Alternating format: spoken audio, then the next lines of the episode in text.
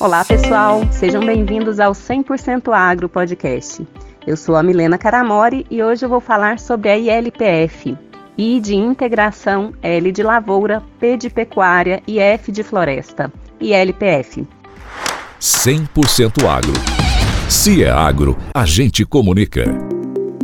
Esse já foi um tema mencionado quando falei sobre tecnologias de baixo carbono, boas práticas de uso do solo e sobre sistemas agroflorestais. Mas hoje eu vou detalhar um pouco melhor o funcionamento desse sistema. Então vamos lá. A ILPF é considerada um SAF ou Sistema Agroflorestal, especificamente um sistema agro-silvipastoril agro de lavoura, silvio de silvicultura ou cultivo de florestas e pastoril de pastoreio animal. Esse é um sistema que combina diversas atividades em uma mesma área visando otimizar o uso da terra e dos recursos naturais. Esse modelo de produção tem ganhado destaque nas últimas décadas, promovendo uma interação harmoniosa entre lavoura, pecuária e floresta, resultando em um uso mais eficiente do solo e diversificação das fontes de rendas para os produtores rurais. Uma das principais vantagens da ILPF é a promoção da sustentabilidade ambiental. A integração de culturas agrícolas, pastagens e florestas contribui para a conservação do solo e da água, reduzindo a erosão e melhorando a sua qualidade. Além disso, as áreas de ILPF atuam como sumidouros de carbono, auxiliando na mitigação das emissões de gases do efeito estufa e possibilitando a geração de créditos de carbono. No método tradicional de formação ou recuperação de áreas, frequentemente ocorre o uso de tratores, geralmente de esteiras e arando morro abaixo ou no sentido da declividade, e semeando a lanço. Vale ressaltar que arar morro abaixo e semear a lanço resulta em rápida degradação das áreas e perda de solo por erosão, além de acarretar em custos elevados.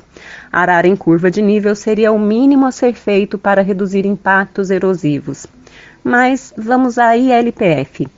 Em resposta a essa situação gerada pelos tradicionais métodos de recuperação de pastagem, a Emater Minas Gerais tem se aliado a instituições de pesquisa, como a Universidade Federal de Viçosa e a Embrapa, e vem divulgando alternativas para a recuperação e formação de pastagens por meio do sistema de ILPF.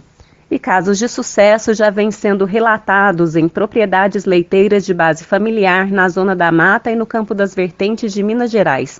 Esses casos foram publicados pela Embrapa Gado de Leite em 2019.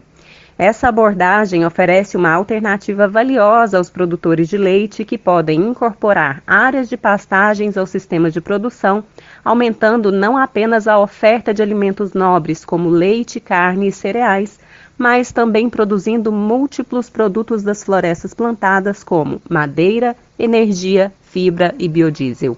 E claro, não podemos deixar de mencionar a geração de créditos de carbono como outra oportunidade financeira proporcionada pela ILPF. A preservação das áreas florestais e a captura de carbono proveniente do crescimento das árvores podem ser quantificadas e vendidas como créditos de carbono no mercado, gerando uma renda adicional aos agricultores. Isso cria um incentivo econômico para a conservação ambiental e para a promoção de práticas agrícolas sustentáveis. Entre os principais desafios para a implantação desse sistema está a aquisição de maquinários adequados para o plantio de lavouras integradas com forrageiras, o que requer investimento. No entanto, o maior desafio reside na resistência dos produtores à mudança.